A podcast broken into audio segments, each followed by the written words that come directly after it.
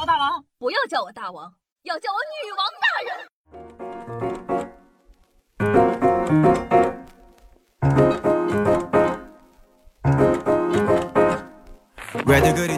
嗨，各位手前听众朋友们，大家好，欢迎收听今天的女王又要，我依旧是传说中屁股大能生儿的夏夏夏春瑶啊。那不知道你们小的时候喜不喜欢看柯南呢？夏夏可是柯南的忠实粉丝，让我着迷的不仅是柯南的推理过程，还有剧里那些特别高智商的犯罪手法。于是呢，我就开始思考，现实生活中有没有这种高智商的犯罪呢？搜了一天，竟然真的被我发现了好几单。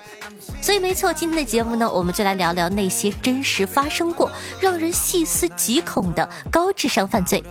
今天内容有点多，夏夏开头呢要说明，虽然呢高智商犯罪听起来蛮卧槽的，但并没有办法改变这是一个犯罪的事实。这期节目呢，主要想带大家看一下奇人异事，没有教你们犯罪哦，害人害己是不对的，更没啥值得骄傲的。好好读书，好好看报，好好上班才是正事儿。好的，那话不多说，我们就开始吧。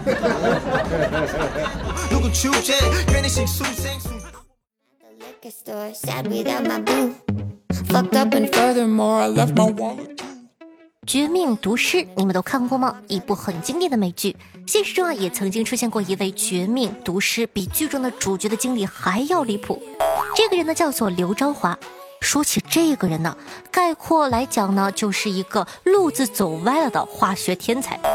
高二的时候呢，他因为家里穷而辍了学，然后呢谎报年纪入了伍，后来啊当上了排长，故意暴露自己贪污，转业成为了一名法警。九十年代初呢，他遇到了一个台湾的商人，那个商人啊提供给他冰毒相关的资料，又送了他一百克制作冰毒的原材料麻黄素。然后呢，刘昭华在宾馆的卫生间里用了两三个点，就成功的合成了冰毒。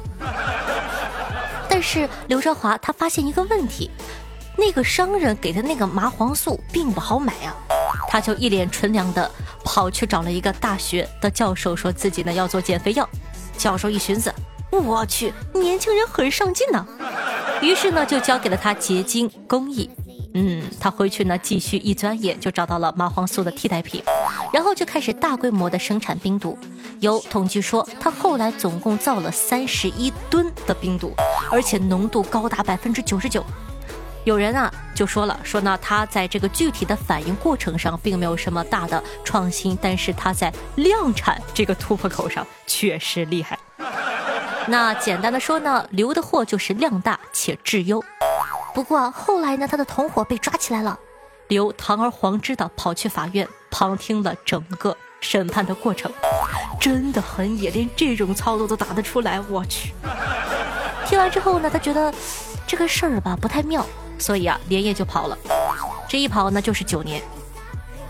你以为他要隐姓埋名低调做人了吗？不存在的。撇开其他的不说，他这九年还抽空娶了三个老婆。当然，冰毒呢还是要继续做的。一九九九年呢，警察查到他的藏冰毒仓库里面有十一吨的冰毒，是当年全世界查获冰毒数量总和的两倍，还有卖出去的十九吨没算呢。警察的反应也算是蛮快的，立刻赶到刘兆华的酒店。老刘呢正好也回来了，跟警察上了同一部电梯。警察按八层，他淡定的按了七层。下楼呢，买了辆。自行车慢慢的骑呀骑呀，然后呢又打了个车跑了，嗯，又跑了，一路呢跑到了桂林，经过一番操作，和桂林县县政府不知道怎么搞的签了份高达三亿人民币的合同，租下了桂林县三万亩的林场，又开始种红豆杉。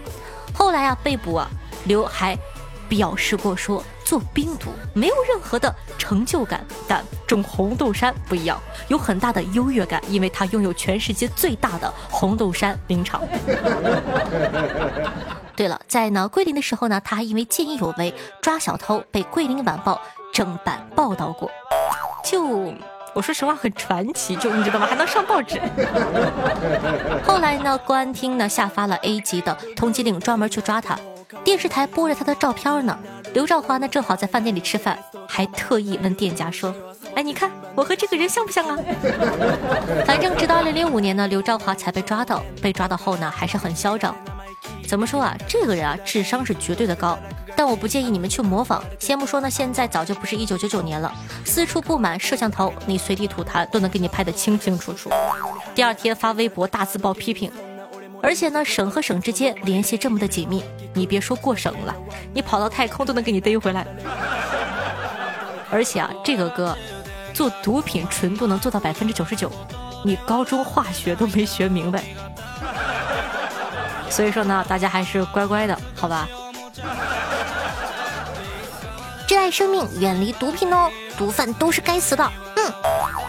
那接下来呢，我们来说一下下面这个，下面这个没有那么悬，但也很神秘。说，二零零三年八月二十八日，美国的 PNC 银行呢被抢劫了，抢劫的人呢叫做布莱恩，他被警察控制后没多久，就被脖子上戴的铁环炸弹给炸死了。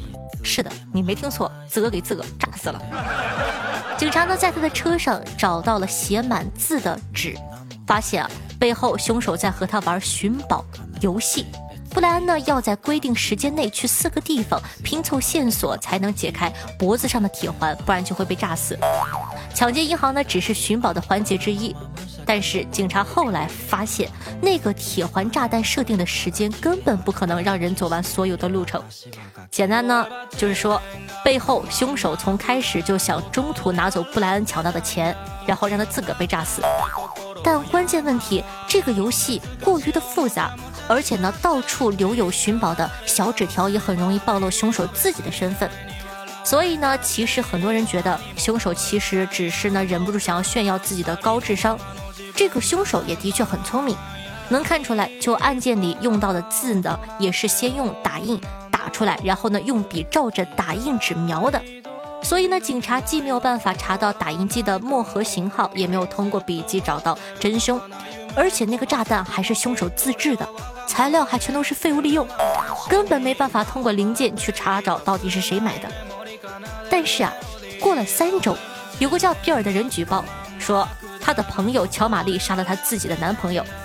乔玛丽呢，美丽又聪明，有五个学位，但有精神病史。和她同居过的男性至少有五个都是非正常死亡的。厉害的是，这姐们儿从来没有被牵扯过。我说句不好听的，你想想，出了五个，睡了五个，死了五个，自个一点事儿没有。不过呢，这一次啊，因为比尔的举报，他被判了三级。谋杀罪，警察后来呢又怀疑乔玛丽和寻宝案件有关系，但是比尔呢不肯提供任何的证据。他那个时候呢已经是癌症晚期，不久后呢就去世了。有人觉得比尔的做法是为了让他爱慕的乔玛丽在他死后被警方控制住，不会再干出什么恐怖的事情。至于炸弹案呢，是他想用最后的时间给生活窘迫的乔玛丽搞点钱。嗯，真相咱们就不知道了，但是觉得还是非常的厉害的。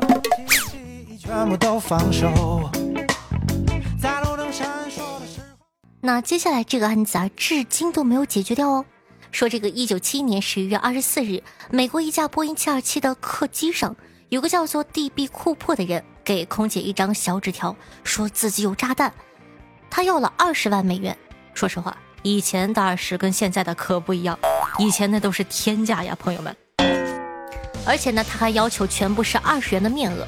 他要了四个降落伞，然后拿到钱后呢，他让乘客下了飞机，带了四个机组人员，指挥飞机在一万英尺的高空低速飞行，然后跳伞逃走了。但案件发生之后，再也没有人看见过那些被库珀拿走的二十美元钞票，因为钞票号码对不上。就很多人觉得，那天呢，对吧？又下雨，天又黑，飞机也飞得挺高的。跳伞的地儿呢，又全都是树啊、湖啊什么的。库珀肯定是带着钱给摔死了。但九年后，有人在林地里发现有堆被烧过的二十元钞票。通过对比呢，发发现那些钞票正是当年库珀拿走的钱。大家呢就突然间又觉得应该是当年成功跳伞的库珀。大晚上觉得脚有点冷，就拿点钱点了火取了暖。类似呢。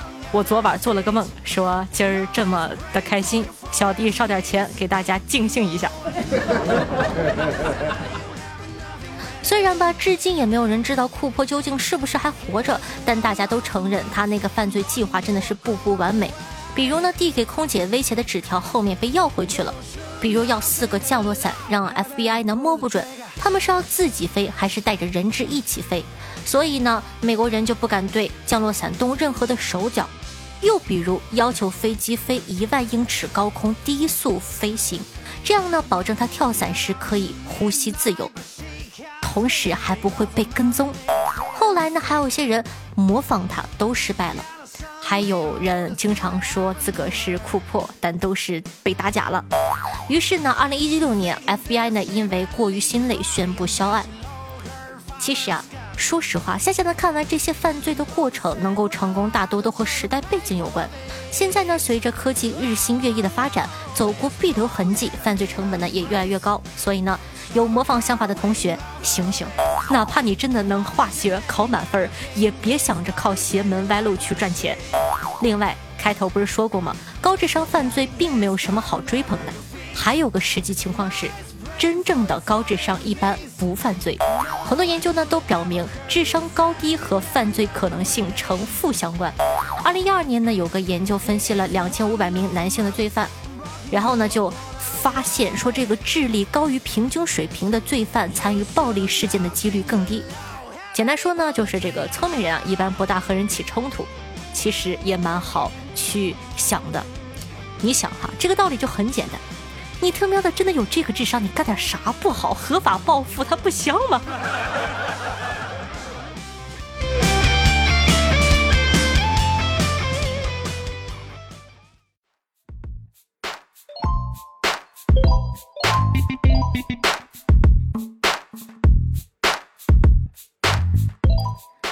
欢迎回来！您正在收听到的是《女王有药》，我是你们可爱的夏夏夏春阳啊。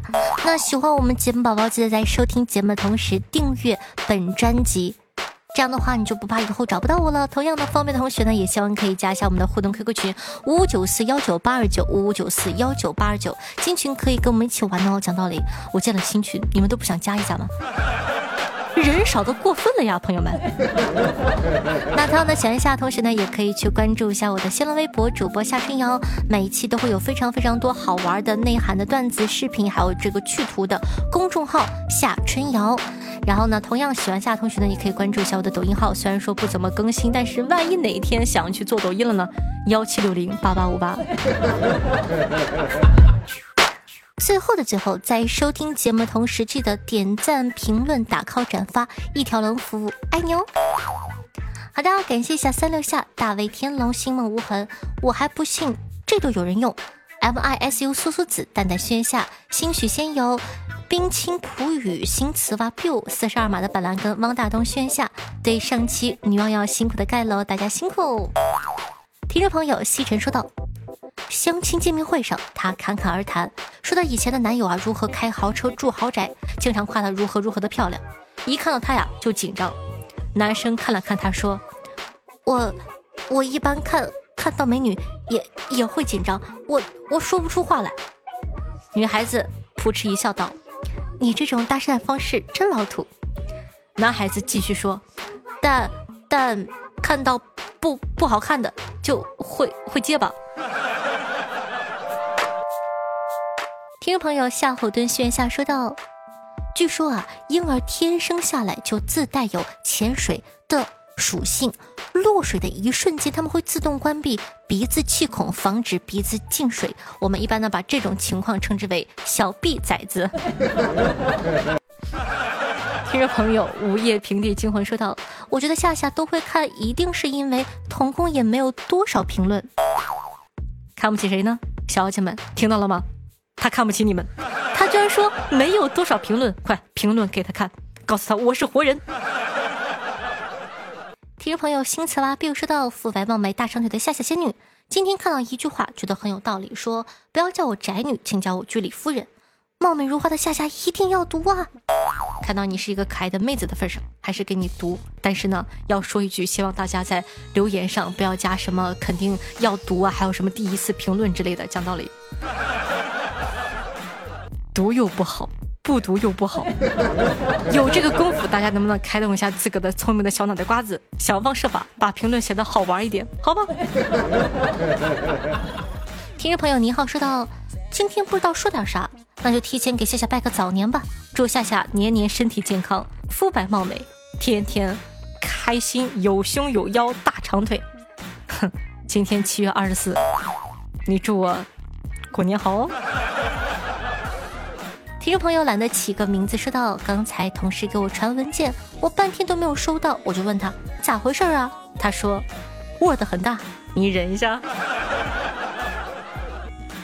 听众朋友三六下说到肤白貌美、大长腿、屁股大能生儿的夏夏辛苦了，凌晨三四点还在更新，心疼夏夏。嗯，可委屈了呢，一点不想熬夜干活，但是没办法呀，生活所迫呀。听众朋友路人甲说道：“夏夏，去年本监军没有时间给你周年场直播捧捧场，今年呢我尽量能给你捧场，好吧？我想问一下，有女王的周边吗？我想白嫖你的周边，希望你不要不识好歹。那八月一日呢是夏夏的这个生日场，现场呢会发放这个，肯定啊肯定有周边，不但有周边还有红包呢，不但有红包，我可以现场把狗姐拍卖，你要吗？免费送你啊！”大家有兴趣的话呢，八月一号的晚上七点八点到，基本上能到十二点左右吧。有空的话可以来玩一下哦。听众朋友，养鸡仔星星说道：“夏夏，我怕八月一号太热闹，你注意不到我的祝福，所以呢，在这里提前祝你夏夏夏建军生日快乐，谢谢。”听众朋友，闪闪有点累说道：“最惨的莫过于什么？莫过于你吃汤包的时候汤漏了。”当你去喝汤的时候，剩余的汤全都洒在了你的脸上，这还不算什么，最让我感到绝望的是没有纸。听众朋友，听友三三八零七三九零八说道：“夏夏，我是听你的节目才知道打 call 的，后来呢，我就一直打 call，一直打 call，一直打 call。这是我第一次评论，希望你能读到我的评论，你很辛苦，谢谢啦。”听众朋友，冰清普语说道。开车呢，带夏夏去玩的时候，经过一片树林，我对他说：“夏夏，我们玩车震吧。”夏夏说：“不行，被人看见不好。我们动作小一点，不会有人发现的呀。”夏夏害羞的点了点头，我开心的把电瓶车停了下来。哼，真不当人，当个人吧。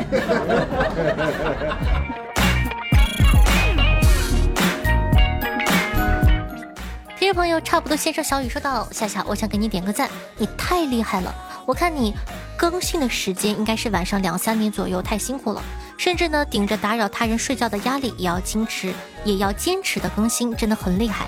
至于今天的话题嘛，我觉得摸鱼纯属是闲的。如果给你的活足够多，好比一个人要干两个人的活，你还咋摸鱼啊？”再或者，你要是多干就能多挣钱，你少干就没啥钱，不干就被辞退，那谁还不玩命干，还摸鱼？一看呢，小雨还比较年轻啊，身为一个过来人，我可以很负责任的跟你讲，真的有一部分人，他把钱看的不是那么的重要，他会把自我的这种，对吧？对生活的这个感悟和质量看得很重要。真的有一波人能摸就摸，他会觉得说，哎，钱对吧？今天我也挣，明天我也挣，何必急于一时呢？所以说，那你是哪类型的人呢？你可以在下方的评论区跟我们互动留言一下哦。